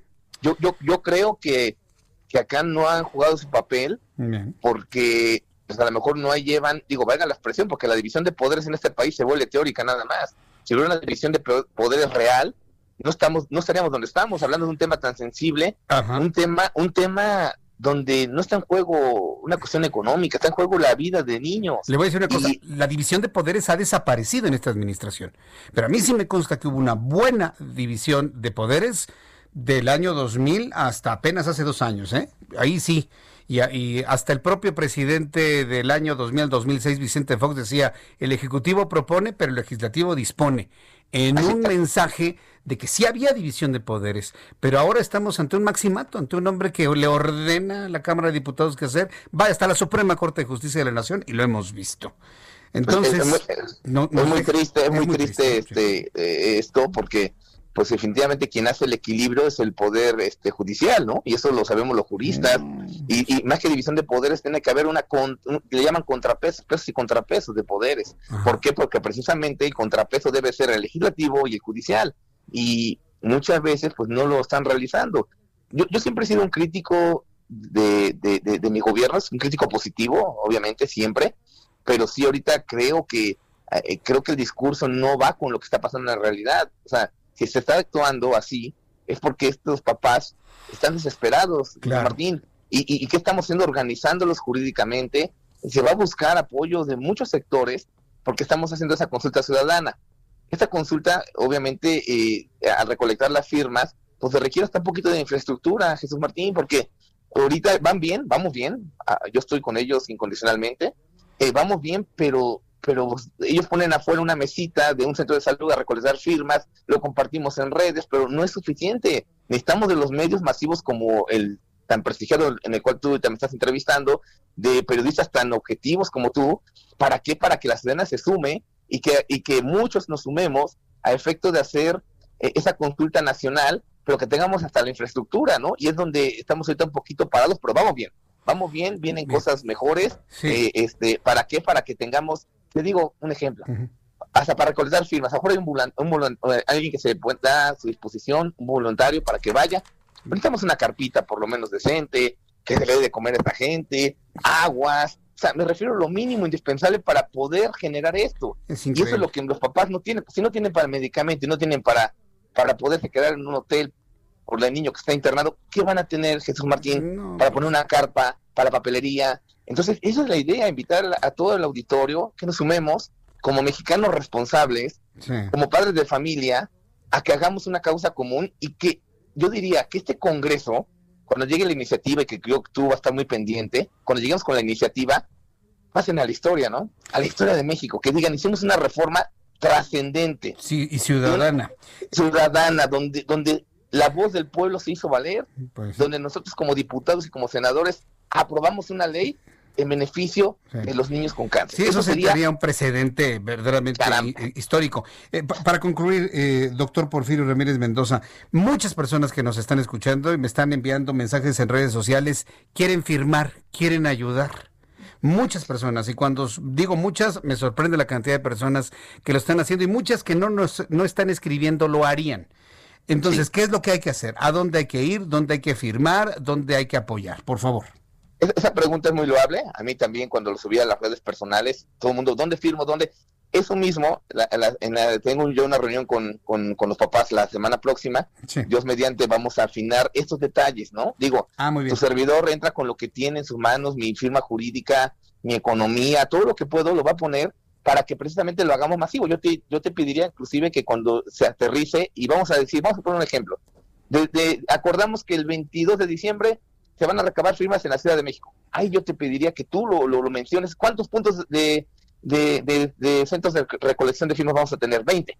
¿En, ¿En, qué lugares? Eso es lo que ha faltado. ¿Por qué? Porque precisamente se mueven con lo que tienen, nos movemos con lo que tenemos.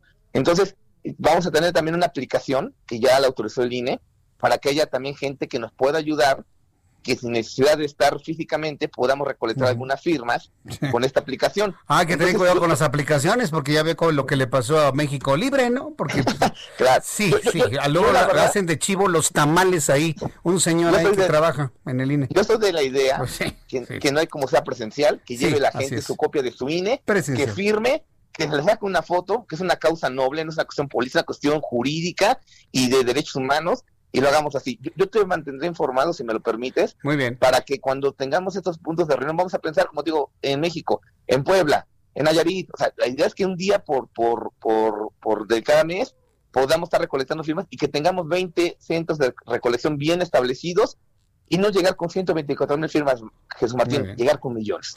Correcto, pues, eh, doctor Porfirio Ramírez, vamos a hablar la próxima, ah, la próxima semana no voy a estar, pero en la siguiente semana, en la siguiente Por semana, supuesto. este, nos hablamos para que ya empecemos a visualizar cuáles van a ser los puntos de, de recepción de firmas para esta iniciativa ciudadana que le va a dar el derecho a los padres de familia de tener acceso a medicamentos para sus hijos con cáncer. Me parece muy bien. Nos hablamos de esta a la siguiente semana para conocer ya todos los detalles. Hay una gran cantidad de personas que están listas para ayudar, para firmar y para impulsar esta iniciativa. Doctor Porfirio Ramírez, muchas gracias por este tiempo. No, gracias a ti, Jesús Martín, por esta causa tan sensible que nos ayudas a compartir. Buenas noches. Buenas noches. Es el doctor Porfirio Ramírez, abogado de los padres de familia de niños con cáncer. Miren el activismo al que han tenido que ir porque nada más este gobierno no se mueve para nada. Como los niños no votan, como los niños no votan, pues, ¿qué les importa si tienen o no tienen medicamento? Es una tristeza, es una desgracia lo que le estoy presentando. Entonces, muy pendientes porque en dos semanas voy a volver a hablar con el doctor Porfirio Ramírez para decirle a dónde usted tiene que ir a firmar y vamos a llevarles millones de firmas y de voluntades de ciudadanos a la Cámara de Diputados para que aprueben eso y se obliguen a entregar el medicamento a los niños. Son las 7.47. Ya que estamos hablando de algo que es un bienestar para los niños con cáncer, hablemos de Bienestar H en su sección de Mariano Riva Palacio, como todos los miércoles. Mi querido Mariano, bienvenido, muy buenas noches. Querido Jesús Martín Mendoza, ¿cómo estás? Muy buenas noches, amigos del Heraldo Radio. Efectivamente, vamos a hablar de Bienestar H. Fíjate que esta noche, Jesús Martín, les quiero platicar que a pesar de que entre mayo y octubre disminuyó el desempleo e inició la recuperación de los ingresos, sí aumentó el porcentaje de la población mexicana en pobreza extrema al pasar del 7% al 13% y en la población en pobreza del 42% al 51%, bueno, pues a causa de la pandemia por COVID-19 en México. Estos son los resultados, Jesús Martín, de un estudio llevado a cabo el pasado mes de octubre llamado encuesta de seguimiento de los efectos del COVID-19 en el bienestar de los hogares mexicanos, que fue realizada por el Instituto de Investigaciones para el Desarrollo con Equidad de la Ibero.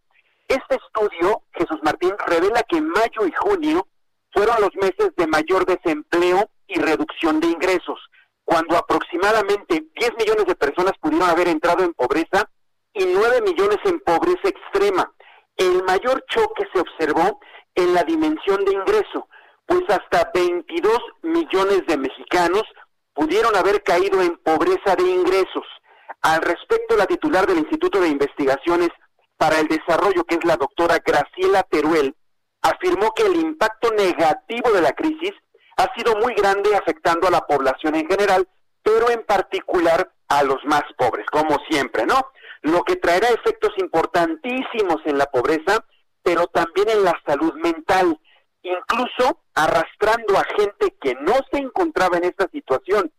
Sin embargo, ahí viene lo que se puede hacer.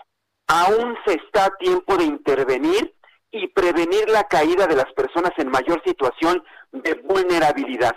Pero para ello es recomendable, entre otras cosas, Jesús Martín, pues llevar a cabo transferencias de ingreso en los, en los hogares más afectados. Por ejemplo, el doctor Rafael Pérez Escamilla, él es investigador de la Escuela de Salud Pública de la Universidad de Yale, resaltó que urge tener en México una estrategia a nivel federal para apoyar a las familias pobres a prevenir y combatir la inseguridad alimentaria entre los más vulnerables.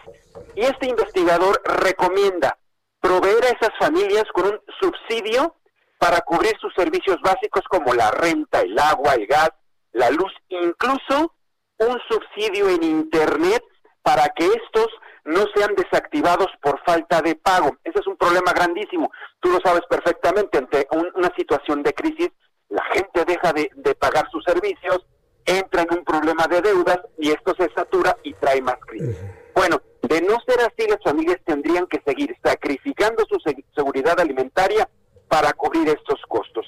Eso es lo que dice el especialista. Así que, querido Jesús Martín Mendoza, amigos de Heraldo Radio, así las cosas y así el resultado de este estudio que se está revelando apenas hace unas horas y quería precisamente compartirlo contigo y con el auditorio que nos escucha esta noche, querido Jesús Martín Mendoza. Qué, preocupante, ¿no? Los efectos devastadores de toda esta crisis que hemos vivido y lo que falta para el año que entra, ¿no, Mariano?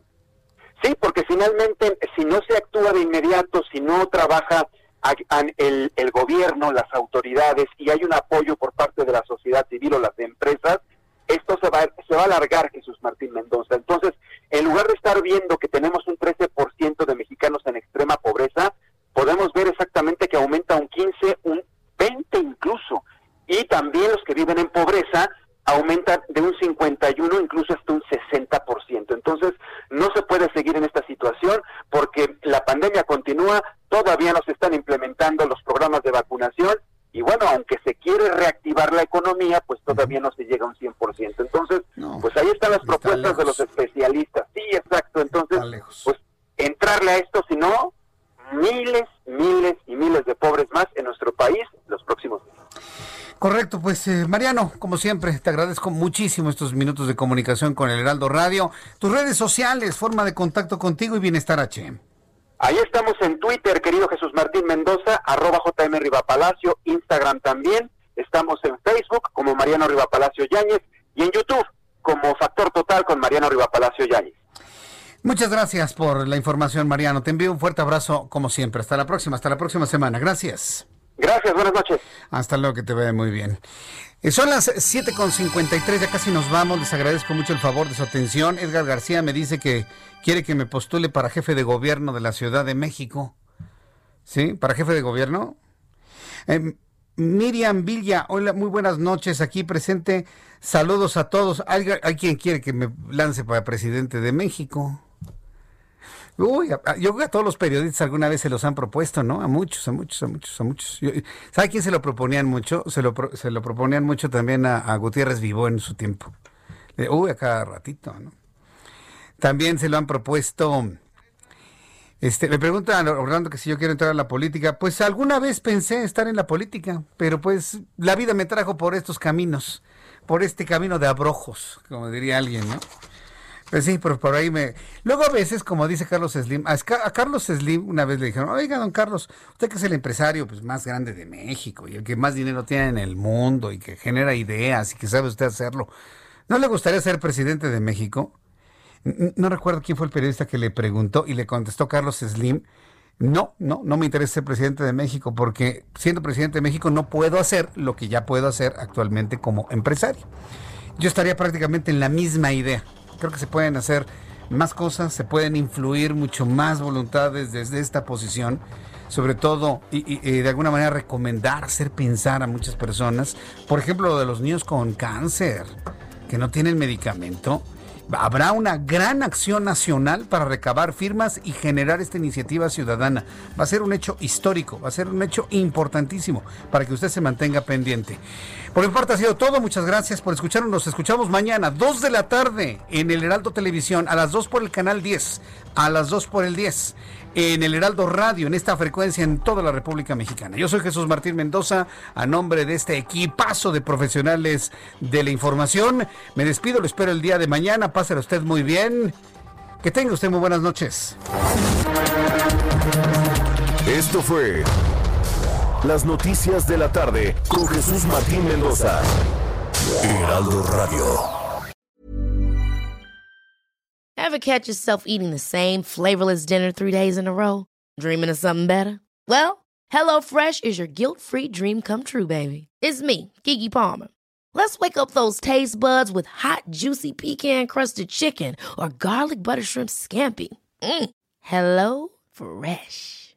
Stop dreaming of all the delicious possibilities and dig in at HelloFresh.com. Let's get this dinner party started.